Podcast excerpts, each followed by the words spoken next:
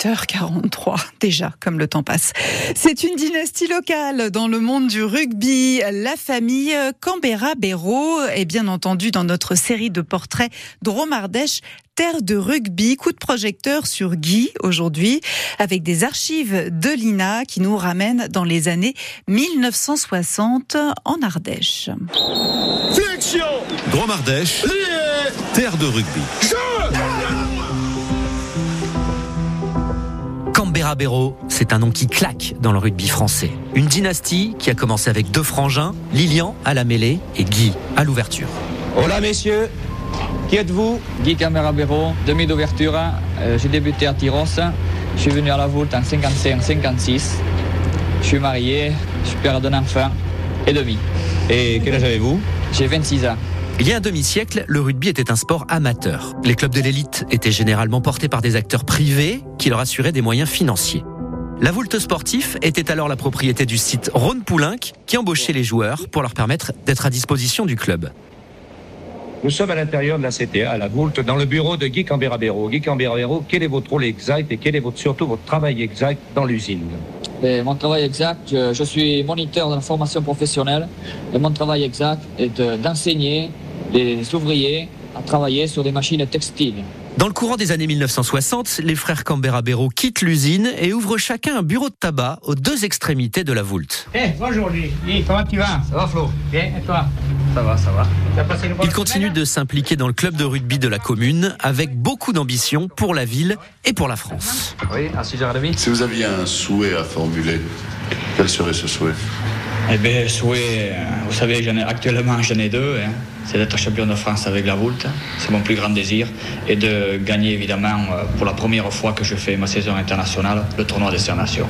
Une interview de 1967 quasi prophétique puisque les frangins Canberra Béraud, surnommés les lutins de la Voulte, remporteront avec le 15 de France le premier grand chelem de son histoire dans le tournoi des cinq nations l'année suivante et deux ans plus tard, en 1970, le championnat de France.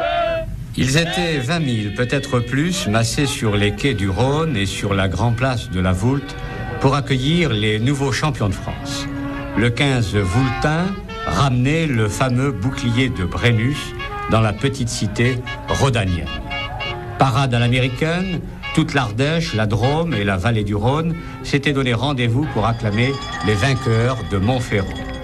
De grandes victoires et des titres prestigieux qui demandent des sacrifices personnels. Une carrière de rugbyman de haut niveau est à l'époque parfois délicate à concilier avec la vie professionnelle et la vie familiale, comme l'explique la femme de Guy Canberra Béraud. Ben, les avantages sur le plan professionnel, ça nous a bien aidé euh, au début de notre commerce. Et puis sur le plan euh, voyage, ça m'a permis de faire un voyage en Angleterre l'année dernière et cette année à Cardiff. Et les inconvénients? Ben, les inconvénients, c'est qu'il s'en va trop souvent. Peu après le titre de champion de France, à 30 ans passés, la situation familiale deviendra plus stable puisque les frères Canberra Béraud prendront leur retraite de joueurs au début des années 70. Toujours impliqué dans le rugby, Guy prendra par la suite des responsabilités en tant qu'entraîneur. Après trois ans de bons et loyaux services, le 18 décembre 1983, Guy Cambera Béraud, alors entraîneur, quittait sur un coup de tête la direction technique de la Voulte Sportif. Une décision prise pour certains un peu trop rapidement. Mais en définitive, l'amour pour ce sport sera le plus fort. Et après cinq mois de vacances, Guy Cambera Béraud ne résistait pas à la proposition faite par les dirigeants du Loup, entraîner durant deux saisons cette équipe qui évolue en groupe B de la première division. Guy Canberra Béraud aura été aussi un coach à la maison, en famille, puisque ses deux fils, Didier et Gilles, deviendront également rugbymen au poste de demi d'ouverture et demi de mêlée, comme leur père et leur oncle en leur temps.